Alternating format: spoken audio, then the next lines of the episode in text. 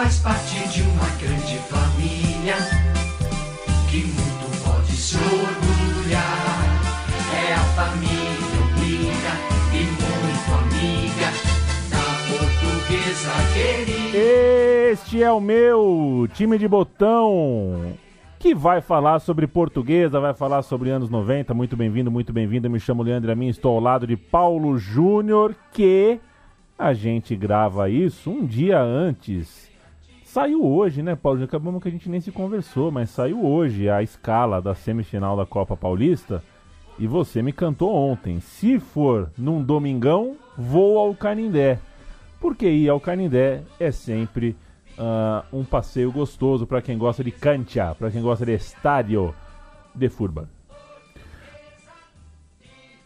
Tá comigo?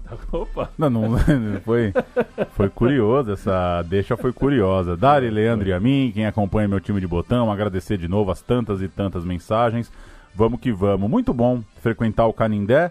Vale para festa junina, vale para farras é, que, que, nem vale comentar por aqui, né? É. Fui num show do Planta e Raiz impublicável no Canindé.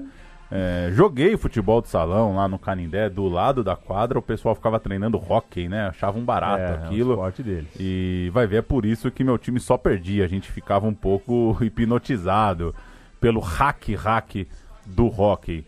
Legal demais falar da portuguesa, programa muito pedido. A gente já falou da portuguesa da fita azul, correto? já temos um programa azul. da portuguesa aí no bolo. E na nossa tabela, que a gente consulta male male, tinha um buraco lá. Tinha que voltar a portuguesa em breve para ter um segundo programa sobre a luz aí na coleção do meu time de botão. E voltamos então na na principal portuguesa que a gente viu jogar, né?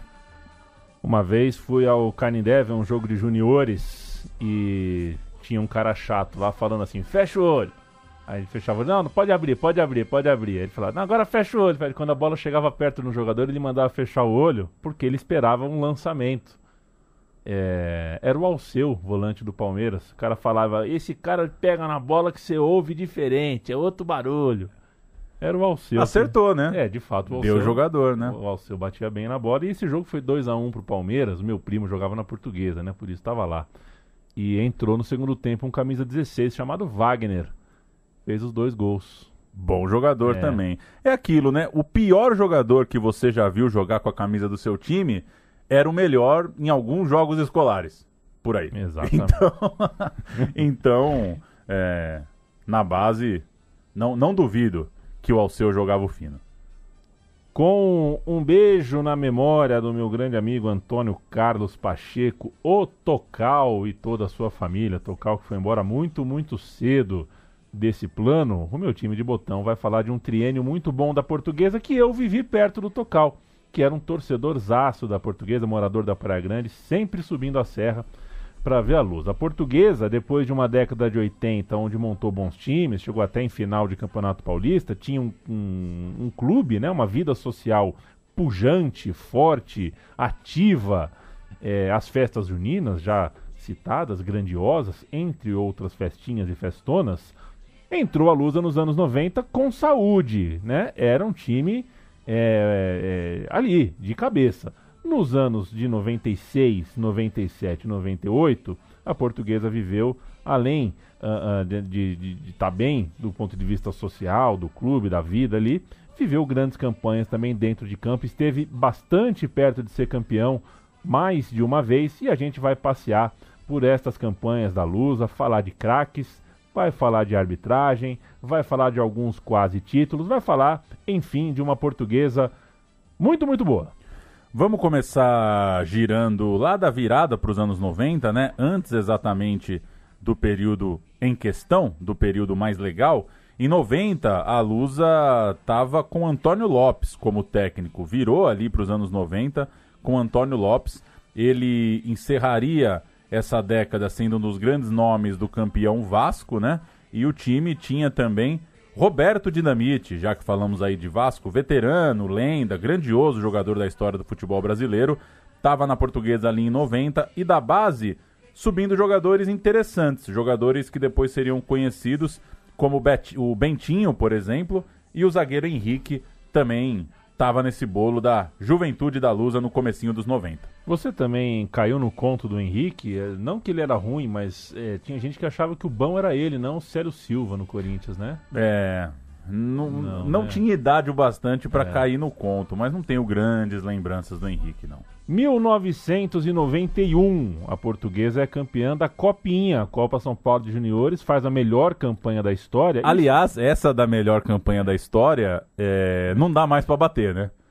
Se um time ganhar os 10 jogos de 10 a 0, a melhor campanha da história é a da Portuguesa. Essa aqui é aquela. É. Pra que, que serve ouvir o meu time de botão? botão. O dia que você estiver lá no bar, meu, fala, ó. Portuguesa é a melhor campanha da história da Copinha. Essa essa faz tempo que a gente ouve e ninguém é, supera. É, em números estatísticos, mas também em mística, digamos assim. Exato. Porque, afinal de contas, era a portuguesa do Denner, né? E o Denner tem uma cara, né? Ele tem a cara ali do cara que surge na copinha. Ele não podia surgir de outra forma. O Denner foi a estrela da campanha. O Tico, ponta direita, era o famoso engana narrador, né? O narrador desavisado fez mal a lição de casa. O Tico pegava na bola, o cara falava, Denner. Aí o Denner tocava pro Tico, ele falava, é, quando era o Tico, já pegava o Denner na bola, vem o Tico. Era complicado porque eles tinham um biotipo parecido e uma característica também, iam para cima. Tico, ponta direita, muito bom é, de bola. No ataque, o Simval também fez carreira notável no futebol. E a final daquela copinha foi contra o Grêmio, um 4 a 0 acachapante no tricolor gaúcho. Esse jogo, né, essa final, é um clássico do futebol de base e também uma ótima forma de pisar de vez na década nova. O torcedor da Portuguesa foi embora do Canindé é, esfregando as mãos, né? Falando, opa, temos pelo menos dois ou três moleques aí que vão dar alegria pra gente. E o Denner coloca a portuguesa, de certa forma, num, num outro mapa, numa outra relevância do futebol. Essa copinha de 91 é um grande marco, ele sobe para o time de cima e faz em 92 e em 93 temporadas bem especiais, bem interessantes pela luz. É nesse tempo que o Denner faz aquele gol antológico no Santos, aquele também na Inter de Limeira, muito conhecido, sempre vira e mexe passa aí quando alguém lembra do Denner. Um monte de né, lance, de drible para lá e para cá, de momentos geniais. Não chega a jogar uma final com o time de cima. O Denner não tem ah, uma campanha de final no time profissional mas são temporadas muito, muito legais daquele menino que a torcida abraçou desde a Copinha de 91. Falando um pouquinho mais do Denner, né? É, o Denner é, acaba sendo. Né, a figura do Denner é um pouco de. É, mostra um pouco de sintoma de má gestão da portuguesa. O Denner estava inquieto, era um jogador que queria alçar voos maiores, né? Porque já devia. Eu imagino que o Denner recebia de buchicho na orelha, né? É. Não, porque o Corinthians quer, não, porque o Palmeiras quer, não, porque o Flamengo quer, não. Boleiros porque... que o diga, né? É, exato. Devia ser um, um, um inferno na cabeça dele e ele, enfim, queria alçar voos maiores. O Denner, que é a inspiração do personagem azul no filme Boleiros. Até porque, ainda que a portuguesa fizesse campanhas de time grande na época, muito diferente de hoje, é, tem uma diferença de projeção, né? É, Exato. Não, não, não, tô, não tô aqui faltando com respeito. Tem uma diferença de projeção. É natural que ele acabava sendo cobiçado pelos times que estavam jogando Libertadores, que estavam de fato ganhando os campeonatos nacionais. E a portuguesa não, não teve um projeto esportivo que convencesse o Denner a ficar no clube. E, para piorar, a gestão da venda do Denner foi muito confusa e não foi boa para o clube, não. É, aconteceram alguns empréstimos, né? O Denner foi emprestado para o Grêmio, onde inclusive ele ficou só três meses, mas foi campeão gaúcho pelo Grêmio. Depois foi para o Vasco, onde foi campeão da Taça Guanabara, foi campeão carioca, mas não estava evidentemente, uh, no dia da final, porque uh, morreu antes da final. Né? O Denner vestiu uh, a, a, camisa do Vasco e morreu como atleta do Vasco num acidente de carro poucos dias antes do Vasco se tornar o campeão carioca. O incrível é que o Vasco não tinha um seguro de vida com o atleta, né? Um tempo de um amadorismo absurdo. Isso virou um grande problema judicial e a portuguesa, além de perder o Denner, além de não ter é, o Denner em campo e além do futebol brasileiro, de fato, claro, perder a pessoa Denner num, num trágico acidente, é, já tinha um acerto com o Stuttgart, né? O, o, a portuguesa já ia receber a grana pela venda do Denner para a Alemanha. Acabou, claro, não vendo dinheiro, o negócio foi desfeito e o Vasco, para driblar as ações judiciais, para tentar de alguma forma sair dessa situação complicada, começou a maquiar, de certa forma, suas contas para não ter que pagar a portuguesa. A portuguesa tinha ganhado na justiça o direito a uma grande indenização, afinal, seu jogador emprestado morreu é, sob contrato com outro clube, e ao mesmo tempo a família do Denner também processou o Vasco da Gama, o time que ele defendia à época. Enfim, uma longa história, né, que se arrastou até pouco tempo atrás, se é que ainda não se arrasta em alguma medida, e que foi um marco, né? É impossível falar da portuguesa sem falar da ascensão do Denner, um furacão, um cara que né, deixou todo mundo que gosta de futebol apaixonado por ele e ao mesmo tempo teve uma carreira e uma vida tão curtas. Morreu no dia do índio, me recordo de pedir para a dona Cibele, que era professora barra inspetora do Externato São Paulo, onde eu estudava, é, no dia do índio tinha que pintar a bochecha das crianças, né? Com cores de índio, eu pedi para pintar minha bochecha de preto. É, e foi pintado, passei o dia Uh, meti o luto de índio ali. 94 é um ano que a portuguesa não tem o Denner, mas tem o Zé Carlos Galo, né? Que jogaria a Copa do Mundo quatro anos depois. O Cuca jogou naquele time, o Dinei também. Algumas figuras carimbadas ali. O time contratou muito, mas isso não significa que montou um time, uma unidade ali. É uma portuguesa pós-Denner e um período não muito bom. 94 é aquela espécie de ano que você para e fala: opa, a gente tem que mudar o rumo aqui. 95 não pode ser assim é, se desfazer do time de 94 foi um desafio para a Lusa e aconteceu. A partir de 95, a portuguesa conseguiu ser um pouquinho mais competitiva. Pauleta. 95 pinta uma figura muito identificada com a portuguesa, né? José Cândido Sotomayor, é isso, né? Isso, Candinho, Candinho escreve seu nome chegou no final de 94, montou um time legal em 95. Caio, olha é. que maldade. Caio é, Nariz. Caio, Nariz. é grifo seu? É grifo meu. Ou você se lembra dessa, Eu, dessa menção à é época? É grifo meu. Caio grifo tem muito seu. Caio na bola, né? Tem. Caio Nariz, Edinho na lateral, Bentinho já citado, Zinho Antônio Bandeira. Esse não é grifo meu. Esse não é grifo seu? Não, esse é, é difundido. O outro Zinho, né? Não o Zinho Tetra. O Zinho da Lusa. Mas o lendário capitão, Hollywood, volantão, bom de bola e um grande desempenho do tal do Paulinho McLaren, que também jogava muita bola, um atacante muito esperto e muito. Minha lembrança do, do Paulinho é de muita participação no jogo, né? Muito inquieto. É, jogador muito muito participativo. É Parece que ia atrás da bola de verdade, queria a bola a todo custo, não ficava moscando no jogo como muita gente às vezes se incomoda em ver o atacante. A Lusa fez ótima campanha no estadual, mas perdeu a vaga na final nos minutos finais da última rodada. Toma um gol doloroso, doloroso de cabeça do Bernardo e aquele time, para muita gente, tinha bola para ser campeão, acabou não dando. No Campeonato Brasileiro, nono lugar para a Lusa naquele Nacional de 95. Só eu acho que eu cometi um equívoco aqui, viu, Paulo, no nosso ah. roteiro. É, quando a gente diz última rodada, é, eu acho que era a penúltima. Tinha a última rodada ainda, mas o gol do Bernardo acaba com as chances da portuguesa. Acaba. É, aquilo virou uma última rodada. A Lusa tinha um jogo com o União São João, acho, na, na, na, na rodada final. E o gol do Bernardo é na penúltima, mas acaba com o sonho da Lusa. 1996. Finalmente estamos aqui. A portuguesa ganha o torneio início. Você o foi? último? Não fui. Ah. Vi na TV o último torneio início, não 96? Me recordo, não me, não eu acho que é o sido, último. É, eu acho que é o último. Eu assisti, era começo de ano, né? Assisti é. com o Tocal, lá na Praia Grande, a portuguesa jogando com um uniforme quadriculado, né? Uniforme seleção da Croácia.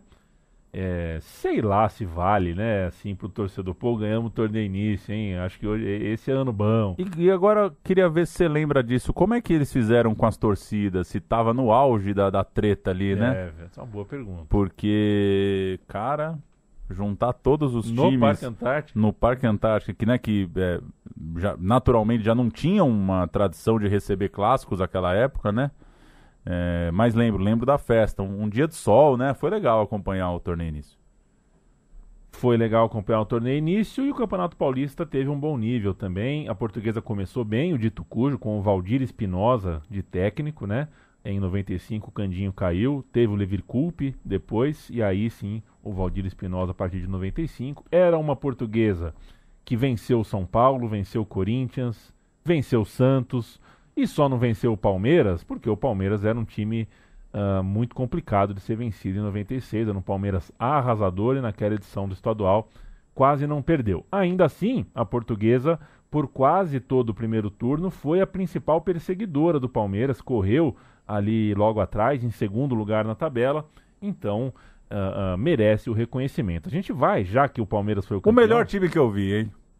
O meu também. E a gente vai ouvir um pouquinho da derrota da Lusa para o Palmeiras. O Globo Esporte uh, fez reportagem para isso. Palmeiras 2, Portuguesa 1 no Canindé. Trabalho, os palmeirenses trabalham bem pelo time, tomam conta do Canindé e empurram o líder para mais uma vitória. Quem não trabalha certo é o juiz uruguaio Julio Mato, que não marca o pênalti de Flávio Conceição em Caio. Pênalti. A Lusa domina, mas é surpreendida. Júnior cruza da esquerda e Miller aparece por trás do zagueiro Ayup para fazer 1 a 0. A portuguesa não desanima e empata ainda no primeiro tempo. Zé Maria toca para Tico, que domina e bate no canto.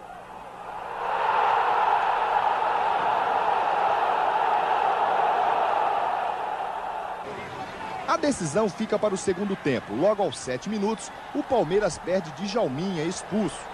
Mas a falta de uma peça não para a engrenagem. Kleber mostra novamente que tem vocação para artilheiro e marca seu sexto gol no campeonato garantindo a vitória por 2 é, a 1 um. Se o Fernando Toro tivesse aqui, Paulo Júnior falaria ah. assim: cara, presta atenção no barulho da torcida. Olha esse barulho da torcida, não tem mais isso tal. Coisa linda, Palmeiras 2, Portuguesa 1 um, e era tempo, né? Anos 90 era tempo de Hebe na televisão. Portuguesa e os brasileiros que são portugueses? Pois, pois. Pois, pois? Pois, pois. É, vamos trazer aí o conjunto Primavera Portuguesa com ele, Roberto Leão.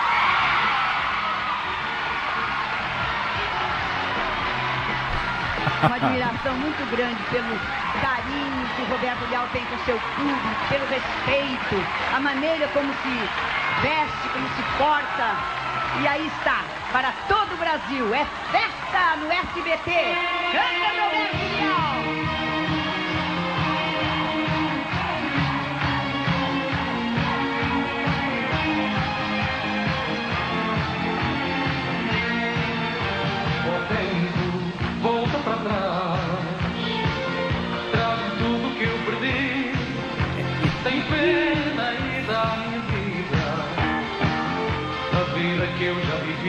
Isso é coisa. De, é, vale ouro, Paulo é.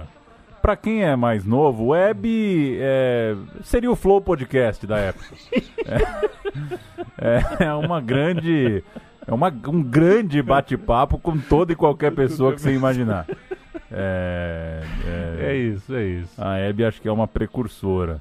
E o Roberto Leal, né, para quem também é mais jovem, mas não está muito ligado, é o cara do hino da portuguesa. Pois né? é. Ele que criou o hino, é um português radicado no Brasil, que ama o Brasil. Um Petkovic, né? Petkovic da música. E colava, né? sei lá, uma vez por ano. em Portugal, na Hebe. Não, na ah, Hebe, na assim, Hebe. É... é, acho que, era, acho que era mais, né? Tipo o Chitãozinho Chororó no Altas Horas. Assim. Tá. Uma vezinha por mês, escalando com a Ivete ali. Bom demais. É, muito bom. O programa Hébio no SBT, bombaça nas segundas-feiras. Segunda-feira. Da família brasileira, diretamente dos estúdios 4 do SBT na Anhanguera. Sorte que um belo dia surgiu um programa chamado Linha de Passe. É. E eu consegui tirar a Hebe da sala de casa. E depois o Fica Comigo, né? Fica Comigo. Fernanda Lima, um abraço. Vida. Que que siga nos ouvindo. E que, e que né, você vê que evolução, né? Porque a, a, Fernanda Lima começou fazendo Fica Comigo, que era um programa tecnicamente, um programa sobre beijo na boca, né? É. E duas décadas depois estava fazendo, conversando sobre sexo anal na TV Globo, com o seu programa Amor e Sexo, Amor né? e Sexo. Era esse o nome. Em tese, é uma evolução, né? Uma abertura, uhum, abertura. mas nas entrelinhas é, estamos ficando mais careta, né? Exato. Por incrível que pareça, o Fica Comigo hoje seria um negócio absurdo. Seguindo, 1996, o Valdir Espinosa saiu depois de um bom campeonato estadual e o Candinho voltou, chegou para o Campeonato Brasileiro, aquele campeonato de 24 times, todos contra todos, passam oito. o meu regulamento, viu, Leandro? É esse, né? se eu ganhar, sei lá, se eu ganhar presidência, intervenção, caralho, é 24 times, 23, ó, 23 rodadas, vai pro mata-mata, vambora, passam oito, a Lusa passou com a vaga 8, passou no oitavo lugar. Curiosamente, o Campeonato Paulista foi até mais constante. A portuguesa dá até para dizer que jogou mais bola no Campeonato Paulista do que no Brasileiro, conseguiu é, se manter mais na frente, mostrar um futebol melhor, mas claro, a grande história vem no Campeonato Nacional, passou no oitavo lugar e era o suficiente para avançar. Estreou perdendo no Morumbi para o São Paulo, que estreava, essa é triviaça, hein? Triviaça. Parreira, Carlos Alberto Parreira, dois anos depois do tetracampeonato, estava por ali e perdi o Jorginho machucado para o resto do campeonato, lesão de início de temporada, início de temporada de Série A no caso, perdendo todo o resto do ano. O jogo foi 2 a 1 e o gol da Lusa foi de um camisa 17 que entrou no segundo tempo, um tal Rodrigo Fabre. Muito, muito bom de bola, batendo falta. Dá para dizer que o Zete aceitou, né? Peru do Foi, Zete. foi um piruzinho, Rodrigo Fabre, que até então era Rodrigo, né? Rodrigo. Zete, Belete, Pedro Luiz, Bordon e Serginho. Axel, Edmilson e Djair. Denilson, Valdir Bigode e Miller. Legal esse time, hein? Time legal, né? Time legal. Time legal. Time- Às vezes a gente esquece umas conexões, né? Denilson e Miller. Denilson e Miller. Teve é esse muito- ataque, teve esse teve esse ataque, né? E o Legal. Valdir Bigode, que, enfim, chegou, tinha arrebentado no Vasco, né? Tava É. muito bem. A portuguesa jogou com Klemer, Carlos Roberto, que era o avesso, era o, era o Roberto Carlos do lado, do lado direito, né? Era o Carlos Roberto. Como é que pode, né? Como é que a gente teve o Carlos Roberto de dois e o Roberto Carlos de E como é que o Valmir pegou o banco do Carlos Roberto também? A torcida portuguesa não gostava do Valmir. É. O pessoal, torcedor do português que tá ouvindo, depois me escreve aí. Porque a torcida não gostava do Valmir. Jorginho de zagueiro central, irmão do Júnior Baiano, né? Entrou o Emerson. né, né? Calma aí, calma aí. Não é assim, irmão do Júnior Baiano, né? Irmão do Júnior Baiano. Isso é informação nova pra pra 95% dos ouvintes. Jorginho, zagueiro Jorginho, central. Zagueiro central. Marcelo, um brancão. E o Zé Roberto na lateral esquerda, mais livrão pra. Zé Roberto é o primeiro cara que eu me lembro de falar, meu, lateral pode ir pro meio, hein? É, Lateral pode sair correndo igual louco. vai ser feliz. Capitão Roque, dupla fantástica de, né, clássica de volante da Lusa, depois entrou o Rodrigo, Caio e Zinho. No ataque, Alex Alves, o bom baiano, e Nelson Bertolazzi, nome de centroavante, técnico Candinho. Klemer, o goleiro, era uma cara nova para aquela temporada. O pacote de reforços incluía também o Caio, de volta do Japão, e o Alex Alves, destaque no Vitória em 93, que passou sem tanto brilho pelo Palmeiras na sequência da carreira. O Galo, o volantão, não tá nessa ficha, mas chegou também em 96 para se tornar uma peça-chave no meio de campo. Um time que tinha perdido o Paulinho McLaren, melhor jogador do elenco ali em 95, tinha ido jogar no Cruzeiro. O Zé Maria, lateral de seleção também, podia muito bem ter jogado a Copa de 98, né? Por que não? Foi vendido ao Flamengo. E o Espinosa, o técnico que foi para o Corinthians, deixou o caminho livre para a volta do Candinho. Depois de estrear perdendo no Morumbi, a portuguesa venceu o Corinthians em Araras. Jogo 2 a 0 para a Lusa na sequência ali do Brasileirão. Na rodada 6, a portuguesa enfrentou o Vasco em São Januário, em jogo que marcou a volta do Edmundo ao clube do coração, ao Vascão. O Vasco venceu por 2 a 1 e logo após a rodada 15, esse é um jogo, né, um jogo a gente conta aqui porque foi um jogo icônico, e logo após a rodada 15, no empate com o esporte, a portuguesa chegou no seu pior momento, né, na 15ª rodada ali, porque não vencia desde a rodada 9 seis jogos sem vitória por parte da portuguesa. Uma pequena crise estava instalada, o time estava em 17 de 24 times, precisava reagir sim ou sim para ter chance de se classificar e de fato reagiu. Vieram três vitórias seguidas, vieram cinco na verdade, né? Três seguidas que eram obrigatórias contra Criciúma, Fluminense e Bahia e depois venceu o Guarani, vice-líder, e o Palmeiras, líder, né? ou seja, venceu jogos grandes depois, e como vieram as vitórias, a Lusa saiu do meião da tabela para sonhar de verdade com a classificação, foi para sétimo lugar, até chegou a oscilar antes da última rodada. E chegou na última rodada, Pauleta, fora do G8. Era aquele, aquela última rodada. Com... G8, grifo seu também, né? Não existia Não essa expressão, é, não né? existia. Eu G8. chamava de que Eu não de sei classificado, né? Ela começou a surgir nas vagas da Libertadores mesmo, né? É, acho que sim. É isso. Eu acho. Tava fora da zona de classificação. Pronto. Mas tudo é bem, G8. Foi É. só uma lembrança. A portuguesa pegava o atual campeão, o Botafogo, em Curitiba.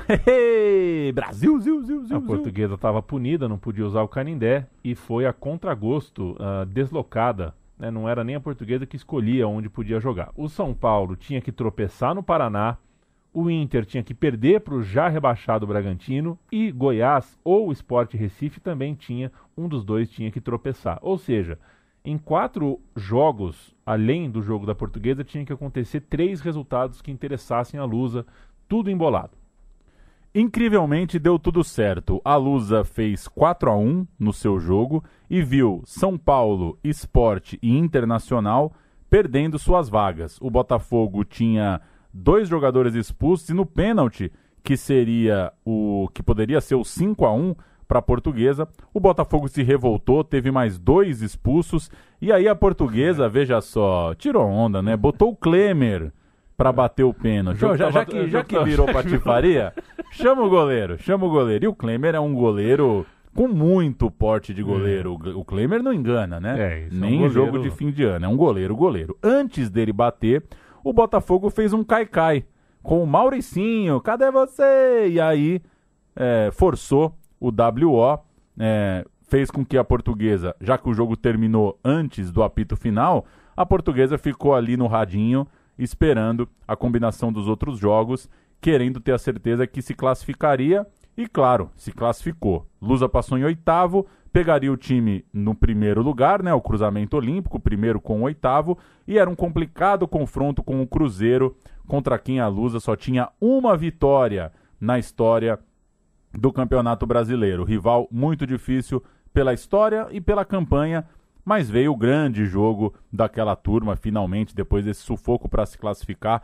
3 a 0 no Morumbi, um dos jogos da vida do Alex Alves, que entrou no segundo tempo para jogar muita bola e marcar seu nome definitivamente ali na história daquela campanha. 1 a 0 feito pelo Rodrigo Fabre é um belíssimo gol e depois o Alex Alves marca duas vezes depois de entrar no segundo tempo, fazer dois gols e bater 3 a 0. O terceiro gol é um gol conhecido também, né? Começa com o Zé Roberto fazendo fila por dentro, aquele jeitão que a gente se acostumou a assistir o Zé jogando de lateral esquerdo no comecinho da carreira. Vamos ouvir.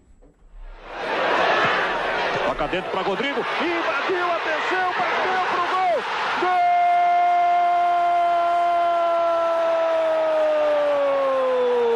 Gol! É da Lusa! Rodrigo, 48 e 30 do primeiro tempo no Morumbi. Invadiu, o Dida saiu, ele deu um toque sutil. Com categoria, bota lá dentro 1 a 0 para a Portuguesa. Se tem mostrar, tem dar o vermelho. Olha o Alex, invadiu, bateu! Gol!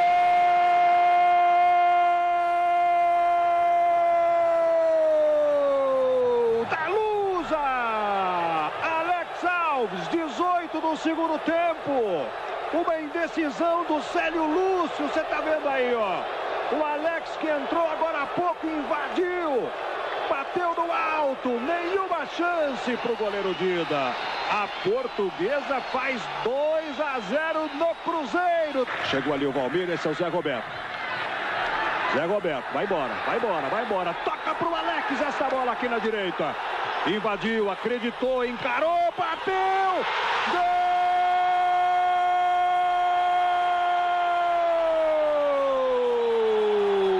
3 a 0 para Portuguesa. E um abraço pro Fernando, dos Amarinhos Fernando, né? Pois é, que eu sempre achei que você chegava lá tinha um monte de armarinho mesmo, né? É, e um abraço para José Francis Changeles Júnior, né? O J Júnior, que a gente tem umas bobeiras, né, quando a gente é mais novo, né? Eu tinha uma bronca do J Júnior, eu embalava naquilo, sabe? Do, pô, é desanimado, não grita muito, narra o jogo numa toada mais calma. Cara, hoje eu adoro o J Júnior, assim. É Cara, muito doido, né? Ele Hoje é, eu, um, ele é um chofer. eu narração. acho, meu, de um sossego, assim. Você vai fazer uma janta, bota uma série B ali no J Júnior, tua sexta-feira já começa a dar aquela calmaria, sabe? Viva J Júnior. É isso aí. Eu acho ele. é, já pegou aquele motorista bom que dirige o carro que você nem sente que tá. É. Ele, o cara Falou vai na- tudo. Administrado no Canindé para o jogo da volta. Perdeu de 1 a 0, mas e daí? Classificado mesmo assim. Na semifinal, Atlético Mineiro, a portuguesa já saiu de Minas Gerais ali falando, ó, eh, já reserva o hotel aí que a gente volta daqui duas semanas. Mesma situação, eh, semifinal, mata-mata, ir para o Mineirão lotado no jogo de volta, pegar os mineiros no Morumbi na ida. Era a mesma, o mesmo roteiro. E a história teve a portuguesa classificada, mas foi um pouco diferente porque na ida a portuguesa ganhou só por 1 a 0, um resultado um pouco incômodo. Bastava o Atlético Mineiro qualquer vitória em Belo Horizonte. E aí, enfim, o enredo ficou mais dramático e foi um jogaço 2 a 2, um 2 a 2 histórico no Mineirão. O gol do Morumbi foi do Alex Alves, estava encapetado de novo, ele saiu do banco para sacudir o jogo, pôr fumaça no jogo concluiu a gol numa, depois de uma jogada do Rodrigo Fábio, portuguesa 1 a 0 e aí, valendo o final, Pauleta, Mineirão lotado, Atlético Mineiro e Lusa. Euler, o filho do vento, sofreu o pênalti do Zé Roberto. Que duelo, hein? Euler indo pra Bom, cima do né? Zé Roberto. Num, num, né, Bonito demais. num diazão de Mineirão, assim. Oi, coisa boa. Que beleza de duelo. Bola na rede, Renaldo, artilheiro do Campeonato Brasileiro, fez 1 a 0 Isso ainda é primeiro tempo. E o Euler tirou onda, fez a dança do Vira, né? É, Ei, Vira. como era bom zoar a portuguesa. Zoar é um sinal de respeito, né? Se o, Exato. se o- se o rival Engasgado. conhece teu mascote, né? Conhece É. a tua dancinha, conhece a tua cultura, quer dizer que teu time é importante. No segundo tempo, porém, pênalti para a portuguesa, o Caio marcou em cima do Tafarel. Veja só, Tafarel, campeão do mundo dois anos antes, iria para outra Copa dois anos depois. E aí veio a virada, passe de Caio, gol de Alex Alves, que vivia ali um mata-mata muito, muito inspirado e que agora era o camisa 7, não mais o 16. Nessa jornada, nesse jogo de volta, o Alex Alves finalmente virou titular do time. O Galo empatou com o Euler, que aí dessa vez não fez dancinha, é trouxa, mas não é louco, né? Precisava de mais um gol, mas não foi suficiente. O 2 a 2 dava a vaga para a Portuguesa, já que tinha vencido o jogo de ida aqui em São Paulo. Cantar as escalações? Cantar as escalações. O Atlético jogou com Tafarel, Rogério Pinheiro, Ronaldo Dinho, Moacir Doriva, Leandro Tavares, Fábio Augusto, Gutenberg, Euler e Reinaldo. É um pouco confuso para mim entender esse time porque é, esquisito, né? É esquisito. Parece que não tem não- nem lateral nem ala direito. Não, não sei como jogou. Alô, alô, galera de Minas Gerais, me ajuda aí. A portuguesa jogou com Klemer, Carlos Roberto, ah, Valmir, César e Zé Roberto. Não, vamos lá. É, jogou com Klemer, Carlos Roberto. Ah, sei lá, gente. César Emerson, tá tudo confuso aqui, né? Zé Roberto, Valmir, Capitão, Galo e Caio, Alex Alves e Rodrigo Fábio. Estamos sem o. Tá sem o 4K2 aqui, né? Tá sem a organizaçãozinha. Tá sem os pontos e vírgula. Um deles fez o volante aí, Um né? deles fez o volante, exatamente. Sem os pontos e vírgula, mas foi esse o time que jogou. Depois entrou o Marcelo Miguel, o Roque e o Tico. Que era o nome do meu do cachorro do meu vizinho que invadia a minha casa, o Tico.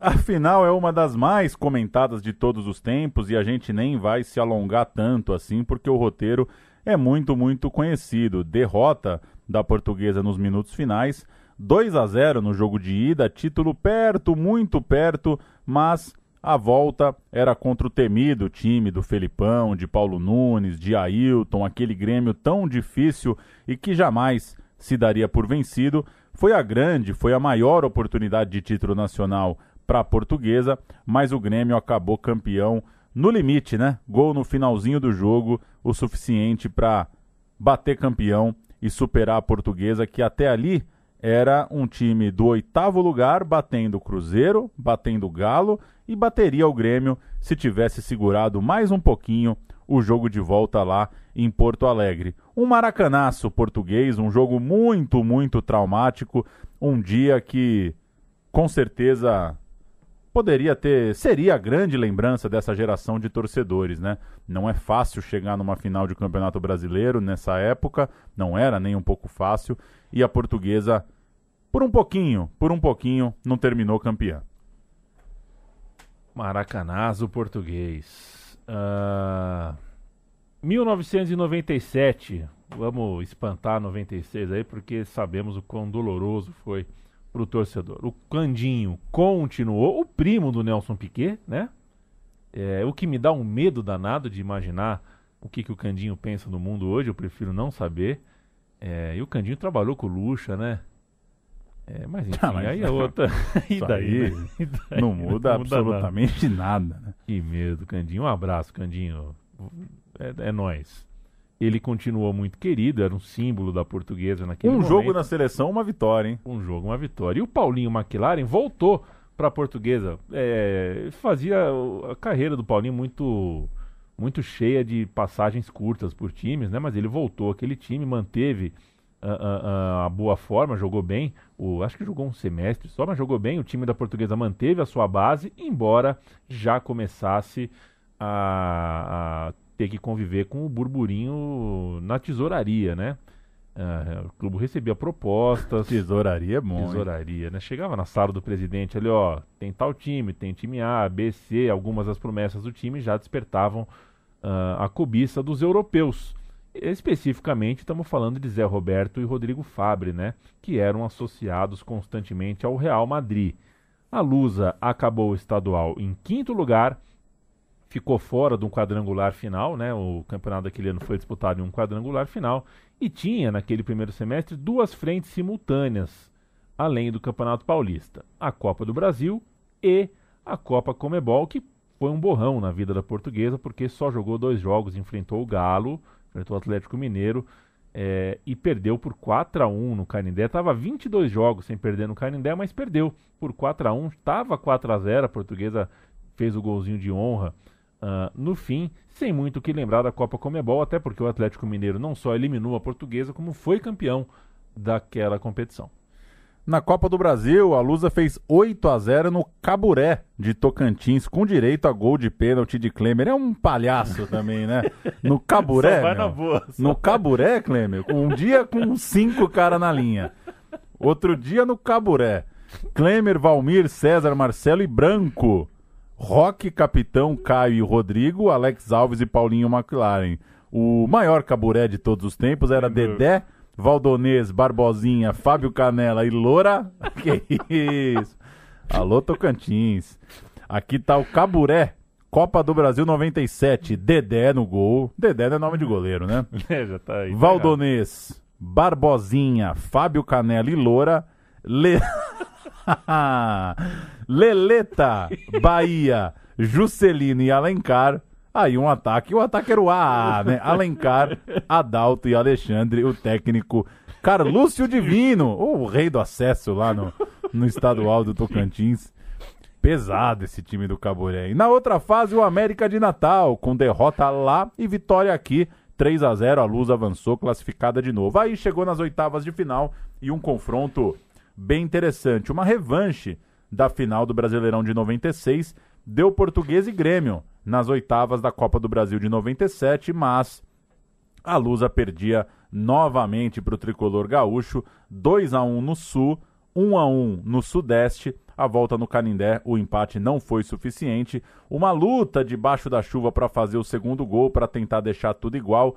O Rodrigo Fabre é quem empata o jogo de cabeça. A Lusa vai para cima, busca o segundo, mas não foi suficiente e isso contribuiu para a queda do técnico Candinho. Aquela eliminação, outra derrota para o Grêmio, acabou fazendo com que o Candinho é, fosse perdendo espaço, fosse perdendo moral ali como técnico da Lusa, que tentou o segundo gol, não deu certo. A gente ouve o gol do Rodrigo Fabre que deu essa sobrevida, mais um golzinho e a portuguesa levaria para os pênaltis para cima do Arce, buscando o fundo do campo. Conseguiu, boa finta, olha o cruzamento, Rodrigo!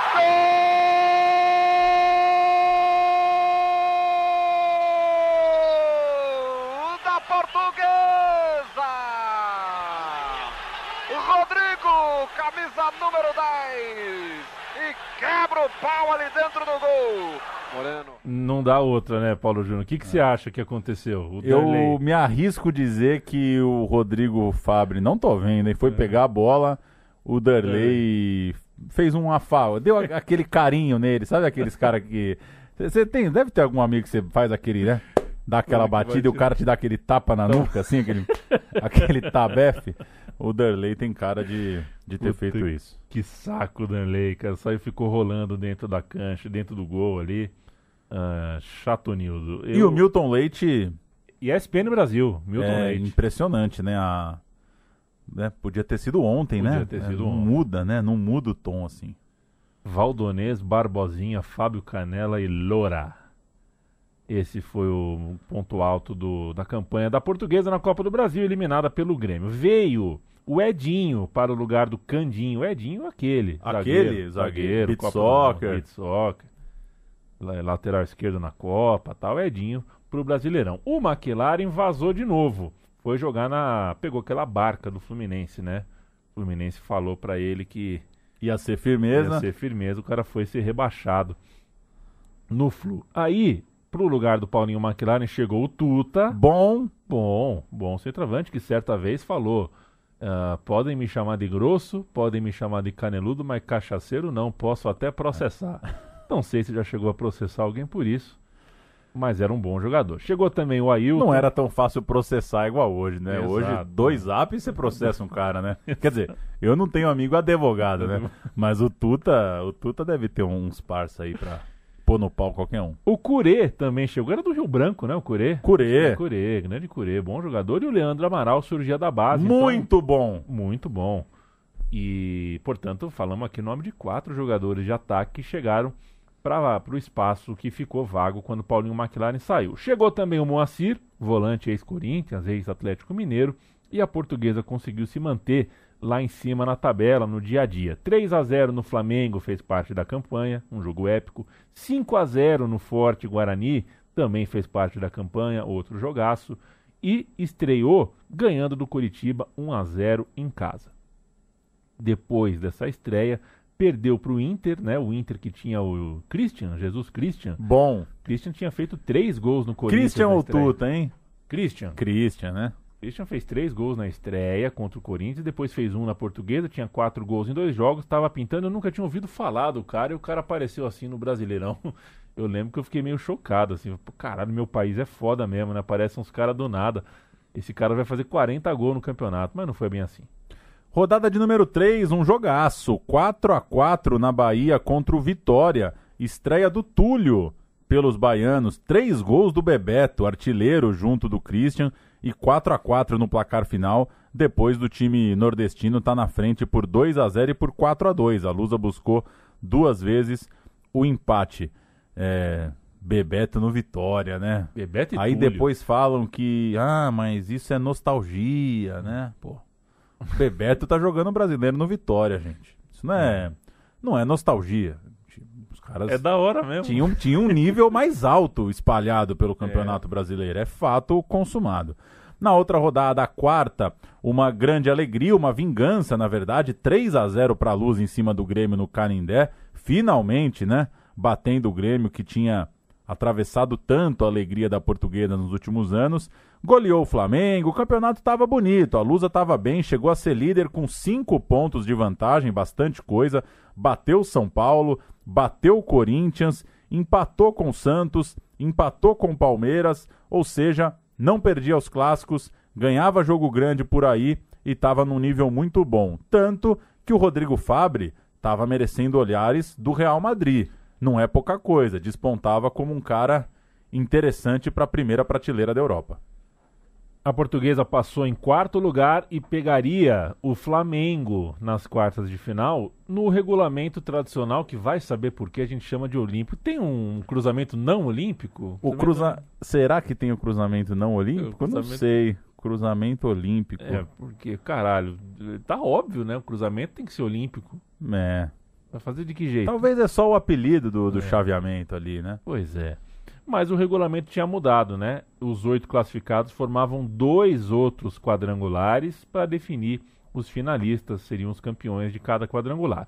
E aí veio o baque. O Edinho técnico foi entrou em conversa com o São Paulo, Sacanagem, São Paulo é técnico, é, aí foi uma história muito mal contada, ele quis conversar com o São Paulo, a direção da portuguesa ficou chateada, gerou um mal-estar, aí usando imprensa, aí virou, virou bafafá, o famoso bafafá. E o, o Edinho acabou caindo da portuguesa ali, na boca de uma fase final de Campeonato Brasileiro. Para o lugar do Edinho chegou o Carlos Alberto Silva. Que Deus o tenha. Falecido Deus o tenha. recentemente, né? Falecido recentemente. Chegou só para a reta final do Brasileiro. Claro, não deu tempo dele fazer nada e o time perdeu o elan. Era um grupo com Vasco da Gama, que tinha o iluminado Edmundo, tinha o Flamengo, que tinha bastante peça boa, e o Juventude, uma surpresa, não deu pé para a portuguesa. A final daquele campeonato foi disputada entre Vasco de Edmundo e Palmeiras de Alex. Você falou de regulamento, eu já te contei que o, o, torneio José Rossi, lá em São Bernardo, vitória valia 3 pontos. Vitória é. por 4 a 0 valia 4 pontos. É. Só por 4 a 0 5 a 0 não. Então o time fazia 4 a 0 e ia, ia tocava a bola. E lá tinha coisa que vai ser instituído, que pensaram que pode ser instituído para a Copa do Mundo até, nessas ideias de Copa louca, que é o regulamento suíço. Você conhece o, o do xadrez, né? Não. Quem vai ganhando vai pegando quem vai ganhando. Então assim, se você fizesse 4 a 0 no primeiro jogo, era um campeonato com 120 times. Você fez 4 a 0 nesse sábado, sábado que vem você vai pegar um time que fez 4 a 0 também. Perfeito. E aí o que perdeu de 4 a 0 vai Pegou pegar um que perdeu isso é uma forma de você. Então, 120 times, quatro jogos. Você vai pegando quem vai ficando é, parecido com você na campanha. Ah, esse é o esse é o, o tal do suíço, né?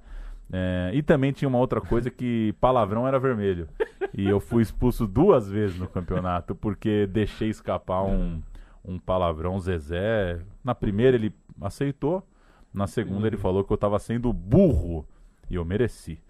E a estreia nesse quadrangular foi com o Rodrigo Fabre gripado no Maracanã. Essa Reclamou. aqui você foi bem, hein? Reclamou da Essa você foi bem. Não conseguiu jogar. A Lusa perdeu para o Flamengo, que tinha Klemer, ex-Lusa, é, batendo os pênaltis dele contra time natimorto e fez uma partidaça. Pegou uma bola muito boa do Curê no final do jogo. A portuguesa ganhou do Juventude no Morumbi.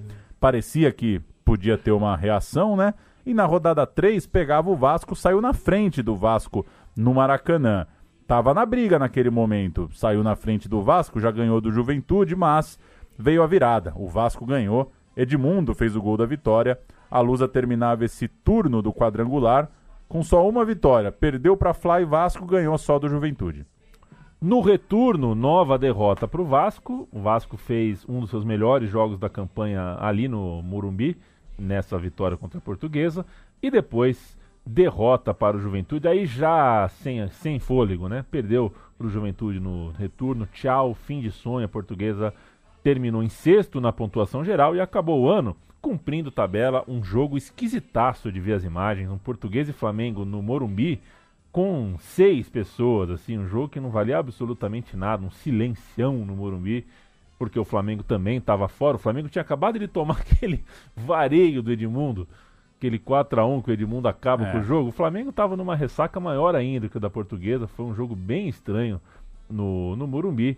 E é, o assunto daquele encontro no Morumbi era a despedida do Rodrigo Fabre, né? Todo mundo já falava que o Rodrigo Fabre ia embora e o destino estava ali no vestiário ao lado. Muita gente falava que o Rodrigo ia para o Flamengo, o que uh, revoltava a torcida e a diretoria falava que não era o que ia acontecer.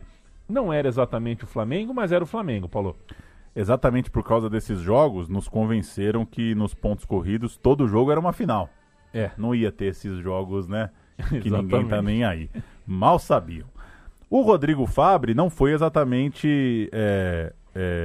Você é, é, citou que ele né, tinha um burburinho dele ir para o Flamengo. Desde fevereiro daquele ano, de fevereiro de 97, o Real Madrid tinha uma prioridade já sobre o jogador. Tinha ali aquele, aquele acerto, não sei se é um contrato de gaveta, alguma coisa do tipo. Bastava o Real Madrid falar quero e o Rodrigo pegava o avião e virava jogador do Real Madrid. Foi uma transação enroscada.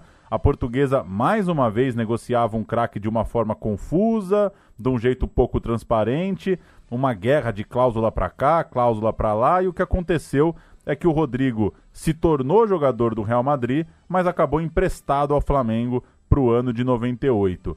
Uma saia justa, né, para a diretoria da Portuguesa. Não cogitava isso, ela não achava que o Rodrigo ia reforçar um time brasileiro, bancou publicamente que isso não ia acontecer, e o Rodrigo acabou sendo ali, né, virou uma, uma peça de mercado ali para o Real Madrid, foi jogar na Gávea. E não só ele, né? O Zé Roberto também foi, e a venda do Zé Roberto também foi confusa. Aquela coisa. E aí foi confusa para não usar termo pior, né? Aquele tipo de contratação que tinha o Juan Figuer no meio, e aí aparecia um time uruguaio entre, o, entre comprador e vendedor. O cara era registrado no time uruguaio e depois revendido para um time europeu. Eram times uruguaios servindo de laranja, né? Antes de ser uh, levado ao Real Madrid, no caso, o Zé Roberto. Segundo a publicação da Folha de São Paulo, 5,3 milhões de dólares desapareceram nesse caminho aí, nessa triangulação. E a Receita Federal Brasileira chegou até a investigar de maneira oficial o que estava acontecendo. Abrindo aspas para o jornal. Em vez de ir para o Real Madrid, Zé Roberto foi, pelo menos no papel, para o Central Espanhol do Uruguai. No mesmo dia, no mesmo dia, foi assinado um contrato transferindo o jogador do clube uruguaio para o Real Madrid. a primeira venda, a primeira venda, né, a venda portuguesa central espanhol, custou 4.6 milhões e a segunda foi fechada por 9.98 milhões. E a gente é trouxa, né? Pois é. E onde estão esses outros cinco? Ninguém sabia, ninguém viu. No fim das contas, Rodrigo Fabres e Roberto jogaram juntos em 98 pelo Flamengo. Nenhum nem outro, né? Nem eles não tiveram uma vida longa no Real Madrid. O Zé, todo mundo sabe, virou um gigante na Europa, né? Teve uma carreira muito bonita. O Rodrigo jogou em muitos lugares no Brasil, mas nenhum nem outro, né? No fim eles também não voltaram para a Lusa, né? Muito se esperava que esses caras um dia voltariam para a Portuguesa. Acabou não rolando e a gente chega agora em 1998, outra temporada muito boa da Portuguesa. Para muitos o melhor time, né? Para muitos melhor ainda que o time vice-campeão brasileiro de 96. Falando em bom time de 98, Paulo Júnior, um abraço. Bradock, Johnson, Sapão, Bill e Banana. Esse era o timaço da oitava série, viu? Isso era um timaço. o Bill, no caso, era eu, né? Bradock, o goleiro, Johnson, Banana, Sapão e Bill. Johnson in English? Johnson. É, mesmo. o pessoal chamava ele de da Lua, porque era o Tonho da Lua porque ele era meio avoado, né? Uhum. E aí a variação do, do na escola, né? Quando você tinha um moleque que era meio uh, avoado, sonolento ali, era o Tonho da Lua ou o Ben Johnson. Ah, né? você tá Ben Johnson. É, aí ficou Johnson, né? Pegou o Johnson, mais do que o da Lua. Mais um ano muito bom por parte da portuguesa, que começou o ano com Eduardo Erro, né? Eduardo Amorim de técnico. Não durou muito, claro, Eduardo Amorim. Começou o ano errando. errando. Mas o Candinho chegou logo em março. O Candinho é, chama o Candinho. Deu problema, achou que o Candinho podia fazer um slogan. Uh, chama o Candinho que ele, que ele vem. O homem veio ainda durante o estadual. Um estadual no qual os quatro, né, os quatro rivais da portuguesa, os maiores de torcida, de estrutura, de títulos, tudo mais, uh, começavam pelo Rio São Paulo, né? Só entrava no Campeonato Paulista na segunda fase.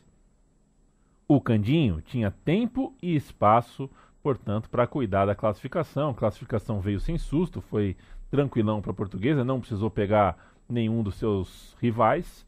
E na segunda fase, é, aí sim veio um desafio grande que a Portuguesa superou quadrangular, grupo de quatro, a portuguesa superou o Santos, ficou com o segundo lugar do grupo e assim, com esse segundo lugar, se tornou um time habilitado para jogar a semifinal. E na semifinal enfrentaria o Esporte Clube Corinthians Paulista, localizado na Rua São Jorge, 777, Vila Carrão, Zona Leste, São Paulo, capital. Vila Carrão? No, é, no, é, no CEP mesmo é Vila Carrão. Acho que é Vila Carrão. Se é. não for, é Tatuapé. Acho tá que não é Tatuapé, ali. não. Né? Aquela lusa tinha como principal contratação Evair, senhor centroavante, campeão brasileiro pelo Vasco no ano anterior, em 97. Além do pequenino Evandro Chaveirinho. Cadê você, Evandro? E do volante Carlinhos. Então, vamos lá. 1 a 1 no jogo de ida. O Didi fez 1 a 0 pro Corinthians e o Ailton empatou, mandando a torcida corintiana fazer silêncio, calar a boca. E 2 a 2 no jogo de volta. A portuguesa ficou na frente por duas vezes e tomou o um empate em dois pênaltis controversos, inexistentes, polêmicos. O grande Corinthians de Vanderlei Luxemburgo tinha Ney, Rodrigo, Gamarra, Cris e Silvinho, Romeu, Vampeta, Fred Eusébio, Rincon e Souza, Marcelinho, Carioca e Mirandinha. Entraram Didi, o centroavante, Marcelinho Paulista, um médio volante, e Fernando Diniz, que hoje é treinador. A portuguesa jogou com Fabiano, Valmir, depois Alexandre Chagas, César Marcelo e Augusto, Alex, Carlinhos, Alexandre, depois da Silva, e no ataque Evandro, Evair e Ailton, depois Leandro Amaral, o técnico Candinho. Segundo o Google, Rua São Jorge 777 é Tatuapé, em alguns casos também conhecido como Vila Formosa. É, mas é isso aí, é Tatuapé mesmo. É tá? que bairro é uma coisa, vila é outra, jardim é outra, né? E É. distrito é outra, né?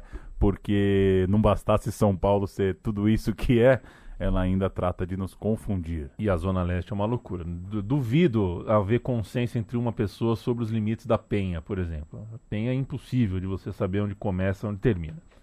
Naquela época havia a bombaça chamada Terceiro Tempo da Jovem Pan com Milton Neves. Era a melhor coisa que você poderia ter ah, na temperatura do jogo, né? Eles entravam, programa de rádio que entrava na temperatura do vestiário mesmo, era uma coisa poderosa. A gente vai subir um som pro começo do terceiro tempo com Milton Neves. Bradesco da Cantareira, hoje não tem José Silvério com os dois gols roubados de pênalti no Corinthians. Isso não vai acontecer hoje aqui. Os dois pênaltis roubados não serão reprisados. A portuguesa foi roubada por um árbitro ladrão, arrogante, incompetente, cego e parece que meio desequilibrado. Uma coisa absurda. A revolta é total do torcedor que acompanhou o jogo também pela televisão. O assalto do Morumbi. Vanderlei Nogueira. Obrigado, Milton. Apenas para nossa referência, que é muito importante esse seu pronunciamento, para nossa referência. Você, além de ouvir a transmissão do Silvério, você tem os nossos telões, você tem recursos eh, eletrônicos que podem nos ajudar. Então, quero só rapidamente dizer o seguinte: acho que disciplinarmente, disci- disciplinarmente o senhor Javier Castrilli é um avião. É bom demais. O áudio não tá muito bom, mas a gente quis fazer questão aqui de ouvir. É. Até porque é- essa estridência aí, ah, ah, enfim, depois veio pra televisão, né? É, gritar que é um roubo tudo mais. É que no caso específico desse jogo, é, é, as pessoas na rua, as pessoas entre amigos, eu lembro da- do, do meu bairro, as pessoas realmente estavam falando nesse, nesse, nesses termos, né? As pessoas Pois é. estavam. Foi uma das raras vezes que eu vi as pessoas falarem exatamente em roubo no sentido no sentido objetivo da palavra, né? Muita gente achou que o Castrilli veio para cá para roubar efetivamente é, a portuguesa. O xerife, né? O apelido dele. Xerife, Xerife. o Castrilli. Apitou a Copa da França, né? Pitou a Não Copa da era, França. não era juiz de segunda, não. É um cara, cara grande na Argentina, né? Cara de, de polêmicas. É, me lembro, lembro se expulsou o Maradona, Expulsou o Maradona. e não né, num jogo que o Maradona saiu É. puto com ele. Ele era um, um cara grande por ali. E depois virou o Gacibão, né? Chegou a comandar o departamento A de central do né? apito, não, É. o, o departamento mesmo. departamento, virou o cara que escalava juiz e tudo mais. Mais tarde voltou pro Brasil, deu umas entrevistas pro próprio Milton Neves, num tom mais. É legal que o Milton. Neves fala ladrão, bandido e parece que desequilibrado, né? Assim, Ali a vaca já tinha ido pro brejo. Se fosse pra pingar o processinho, já tinha pingado, né?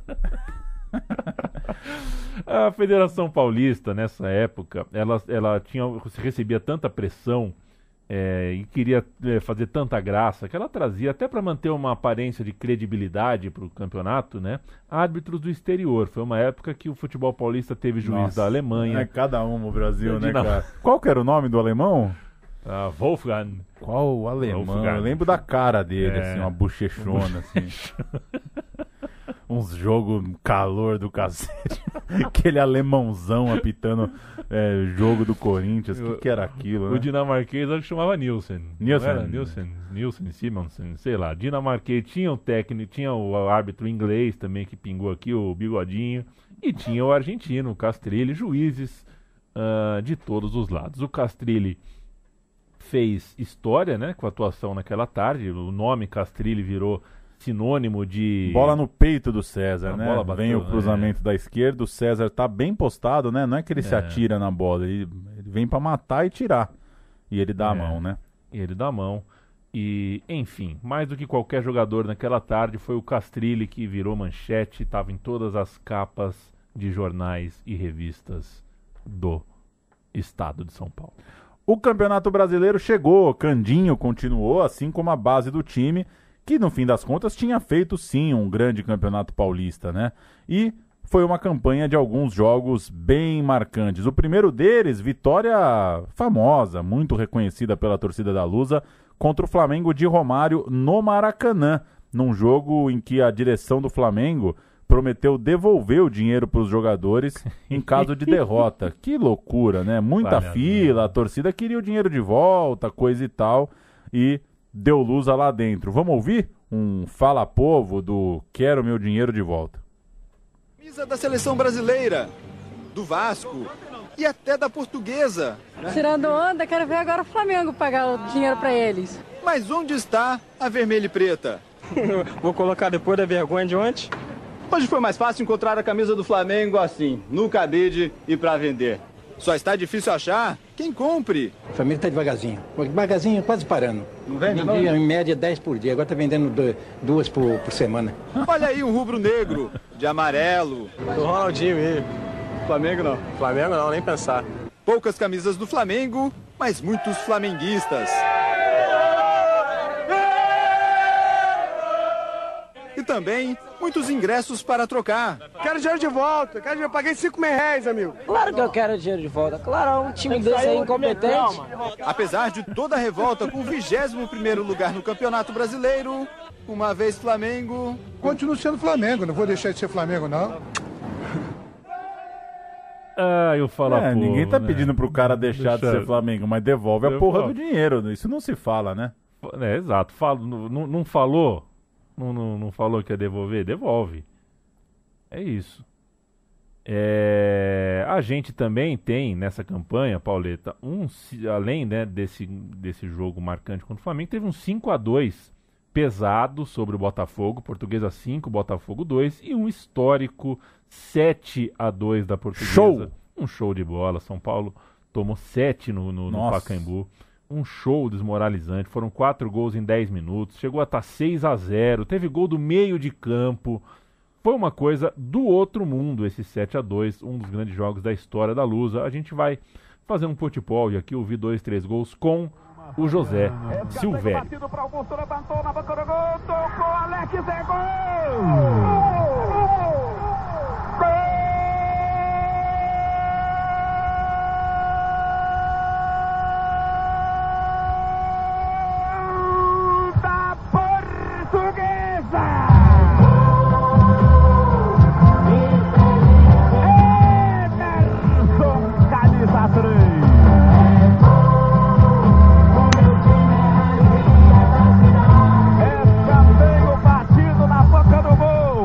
Parou todo mundo. Veio pra jogada Emerson. Subiu livre, livre, livre. Pegou firme de cabeça e botou no fundo do gol de Roger. Na ponta esquerda, Leandro toma distância para a cobrança. Liga escanteio. Ao Vem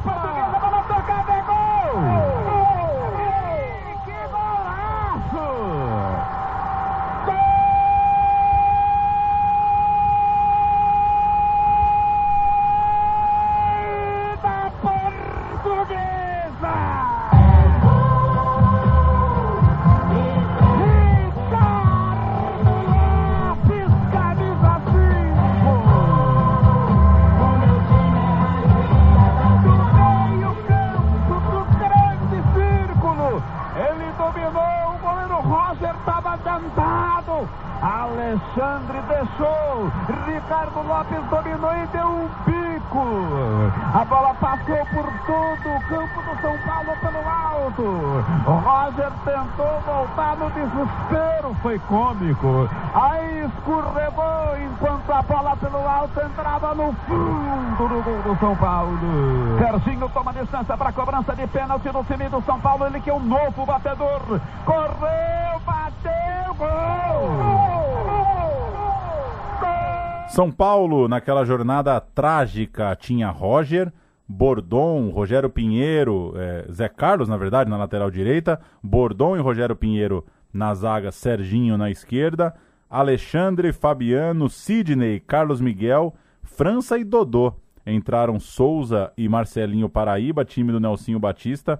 Bom time do São Paulo, não é time para tomar sete, não. A portuguesa jogou com Fabiano, Ricardo Lopes, César Emerson e Augusto. Você acha que o César e o Emerson ainda troca ideia assim no zap? Ah, troca. Eu lembro um dia que eu tava assistindo aquele programa do Canal 21 na hora do Aham. almoço, e aí o César tava andando na rua. Pouquinho depois do Castrilha. Ah. E daí o repórter chegou e falou: Ô, tudo bem? Pra onde você tá indo? Ele, não, eu sou o César, zagueiro da portuguesa. Era um. Fizeram um jogo de cena ali. E o César era o convidado do programa, dando um rolê no Anhangabaú, assim. Finado o programa. O canal 21 eu botava pra Era ver a hora, né? Que eu estudava à tarde. é, Tinha que ver a hora pra ir pra escola, né? E aí eu assisti o programa da hora do almoço. Tocava sempre Tomorrow People, do filho do Bob É. Marley, né? No, no canal Agora, 21. quem ganhou essa grana do canal 21, hein? que patifaria foi essa, hein? Ê, canal 21. Canal 21. Alex Lopes no meio de campo, Carlinhos, Evandro Chaveirinho e Alexandre. Depois entrou o Cezinha. Leandro Amaral e Evair fizeram um ótimo ataque da portuguesa. Boa combinação, né? Boa, Leandro boa. Amaral e Evair. E depois entraram Ailton e da Silva, o técnico José Cândido Sotomayor.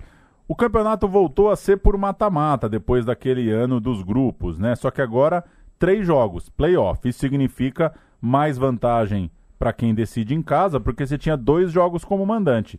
A Lusa ficou no sexto lugar, pegando o Coritiba, então ela faria o primeiro jogo em casa. Ela abre em casa para fechar com dois fora. Em São Paulo, jogo de número um, o Macedo fez 1 a 0 para o Coritiba, um começo muito ruim da portuguesa, mas que conseguiu virar, fez 3 a 1 e até cabia mais, virou com muita autoridade depois de um começo bem é, difícil no jogo, saiu perdendo, mas fez 3 a 1 Depois, quando viajou para o Paraná, dois empates, empatou 0 a 0 empatou 2 a 2 ou seja, era tinham três jogos, né? Tinham três jogos para para disputa, para seguir nesse mata-mata do Brasileirão, tanto em 98 quanto em 99. Esse 2 a 2 foi um jogo bom. O Rubens Júnior fez a jogada, o João Santos marcou 1 a 0 para o Coritiba ainda no primeiro tempo. Coritiba jogando bem, precisando de mais um gol, né? Precisando vencer esse jogo 3. E no segundo tempo, o zagueiro Gelson Baresi, aquele do São Paulo, né? Isso. Fez mais um de cabeça, 2 a 0 pro Curitiba. Pronto, tava dando Curitiba, né? Vencendo o terceiro jogo, tinha empatado o segundo, precisava vencer o, o terceiro e fazia ali o 2 a 0 e muito perto da classificação, a portuguesa muito perto de ser eliminada, ainda assim conseguiu sair das cordas, achou o 2 a 1 com o zagueiro César de cabeça e depois o 2 a 2 num golaço do Ailton que tinha acabado de entrar. Confronto muito legal. A portuguesa, mais uma vez, classificando a, a- na, na segunda metade, né? Classificando em sexto, tirava um time melhor classificado. Pois é, e quando tá 2 a 0 que era o resultado que o Curitiba precisava, né? É, o Curitiba perde um gol. É, dois, parecem dois atacantes na frente do goleiro na linha da área. Aquela, aquela bola que o goleiro sai para rachar e ele conseguiu cortar o passe. Era, era, era a bola do 3 a 0 e ali. E é um regulamento bem favorável, né, pro time da Bem vantagem. favorável. Porque você só precisa empatar, né? Você Exato. tinha perdido por 3 a 1 precisava só empatar, né? Fazer o 2 a 0 Na semifinal, o Cruzeiro foi o adversário da portuguesa. O Cruzeiro de Miller, Marcelo Ramos e o Fábio. Tava bem o Fábio Júnior. Depois não foi tão bem na carreira. Foi uma carreira mediana, mas aquele Fábio Júnior de 98 era muito, muito bom. O ataque tinha também o Alex Alves, o mesmo Alex Alves, ex-portuguesa, né, da portuguesa de 96.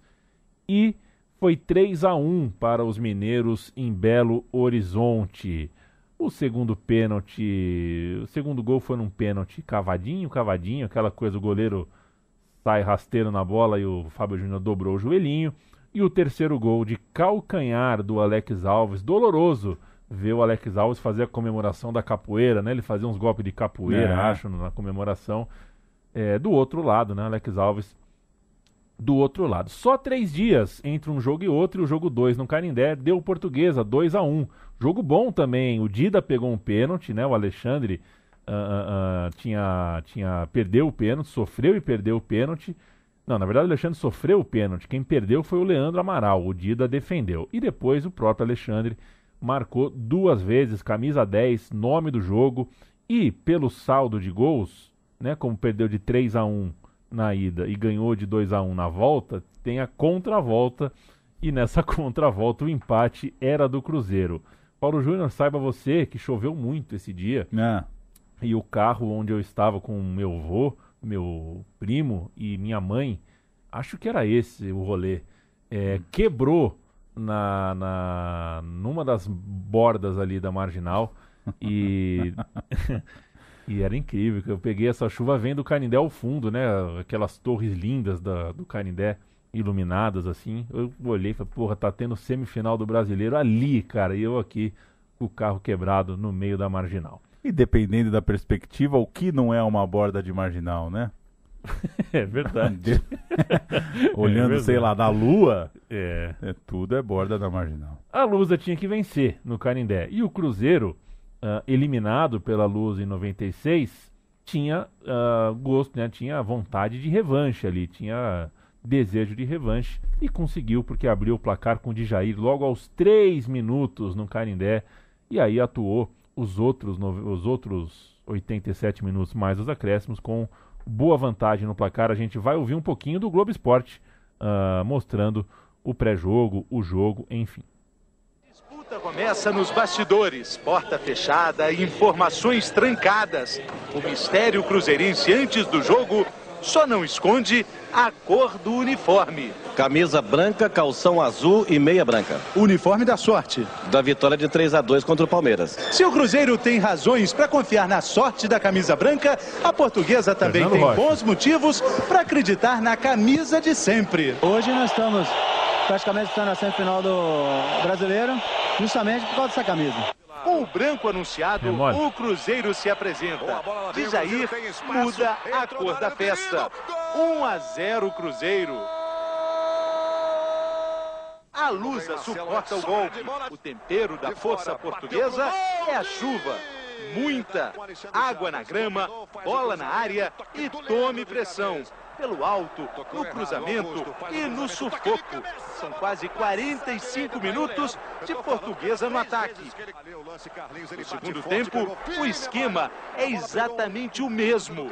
Mas o tempo passa e o gol não chega. E a portuguesa chora na chuva. luta, acho que pela união, toda a comissão, acho que nós temos que agradecer também a toda essa torcida que compareceu, que nos ajudou bastante, mas infelizmente nós não saímos com a vitória. Quem fala aí é o Leandro Amaral, a reportagem é do grande Fernando Rocha. E a Que hoje faz receitas. Hoje tem. Ainda faz? Não sei se ainda faz no sábado de manhã ali, né? É. Ah, não sei, mas eu lembro, enfim, a. a- eu me esqueci até o nome, acho que se é de casa. Não sei, É. eu acho que a gente tá cometendo algum. misturando o programa aí, mas tinha, né? O É- o É de Casa é meio tudo, né? Era um programa meio que fazia um pouco de tudo ali. Não tem mais esse programa. Não sei. Não sei também. Não sei também. Eu já acordo cedo de domingo pra ver o Globo Rural. De sábado não dá. Você mete um vazar. Eu vou cantar a luz, então. Tá bom. Fabiano, Alexandre Chagas, Emerson, César, Augusto, Simão, Carlinhos, Evandro, Alexandre, Leandro e Evair. Entrou o Ailton, time do Candinho. Cruzeiro jogou com Dida, Ronaldo, Marcelo, Digian, Wilson Gotardo e Gilberto, Marcos Paulo de Jair. E, nossa, que time ofensivo. Marcos Paulo de Jair Acho- Miller. O Miller acho que entra, hein? É. Marcos é. Paulo de Jair. Jair Valdo, né? Isso. Miller, Marcelo Ramos e Alex Alves. Vai ver é isso. Tem E o o- Fábio Júnior também. Eu acho que o Miller entra. É, pode ser. Marcos Paulo de Jair, Valdo, Marcelo Ramos, Alex Alves, E Fábio, Júnior. Depois entrou o Miller e o Caio. Provavelmente é isso. O técnico, ele, o burro com sorte, Levir Coupe. Essa derrota debaixo de muita chuva marcou a despedida da portuguesa desse campeonato brasileiro e o final aqui do nosso meu time de botão, um triênio em que a portuguesa figurou sempre lá em cima nas tabelas. Fica uma sensação de que gente como Denner, como Zé Roberto, como Rodrigo Fabre, outros negócios da Lusa no período acabaram sendo né, mal aproveitados, uns pecados ali que a Lusa pagou depois, um sinal de má gestão, né? Mas o futebol jogado e várias decisões, né, que por um fiapinho, por um detalhe, ah, não deixam a Lusa num lugar ainda mais bonito na história do futebol brasileiro. O Candinho foi parar na seleção brasileira, parceiro do Vanderlei Luxemburgo, e a portuguesa, em 99, teve o Zagallo como treinador e um péssimo desempenho no Campeonato Brasileiro.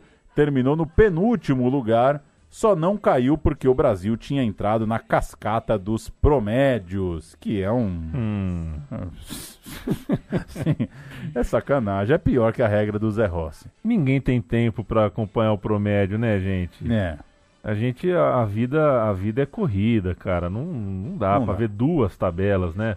É. Vale lembrar também que a portuguesa nessa época, nesse triênio, teve um time de futebol feminino muito interessante, era a Lusa Santana, né, uma parceria com a Universidade Santana, com as faculdades Santana, e a portuguesa foi campeã paulista de futebol feminino em 1998 e em 99 fez mais que isso, foi campeã do Brasil, campeã brasileira. Isso não é pouca coisa. Registro também, já que o Paulo citou no começo do programa que a portuguesa, né, o clube tinha, né, vocês ficaram memetizados pelo, pelos patins do, do os Hulk Hulk. É o Hulk Hulk do patins. A portuguesa em 97 É foi. essa época aí. A portuguesa foi campeã mundial de hóquei sobre patins, uma campeã mundial feminina de hóquei sobre patins. É um esporte muito tradicional em Portugal e também dentro do clube. E, por fim, Paulo Júnior, um abração pro nosso amigo de, de, de, de, de carreira, né? Nosso parceiraço, sempre na correria junto, Luiz Nascimento, é sempre muito disposto a Muito. conversar, muito disponível, muito. ah, é um cara que sabe tudo de, de, de português e o que não sabe, ele vai atrás. Um cara que me ajudou muito na feitura desse roteiro. E, um que tem cara- muita paciência, viu? Porque É. cobrir a portuguesa não é fácil, não. Não é fácil mesmo. Um abração pra você, Luiz. Gosto muito de você e do seu trabalho. Valeu, Pauleto. Valeu! É, vou falar um óbvio do óbvio, mas que é verdadeiro, né? Que a gente ainda tenha saúde e vida pela frente para ver a Lusa jogar uma Série A de novo, né? A Lusa fez campanhas tão legais há tão pouco tempo, né? Ah, Um pouquinho antes da, da patifaria toda que decretou o último rebaixamento para a segundona. Tava legal, teve coisa legal. Eu peguei uns jogos da Lusa no, no Canindé no ano do Bruno Mineiro. Aham. Bom time, bom time da Luz e, e tava legal de ver. E aquele 3 a 0 no Corinthians? Campo Grande? Em Campo Grande, Que- três gols do Gilberto. Que isso? loucura, que, Que que é isso? loucura. Que que é que loucura. Valeu, valeu, Luz. Valeu, valeu, gente. Até mais. Até a próxima.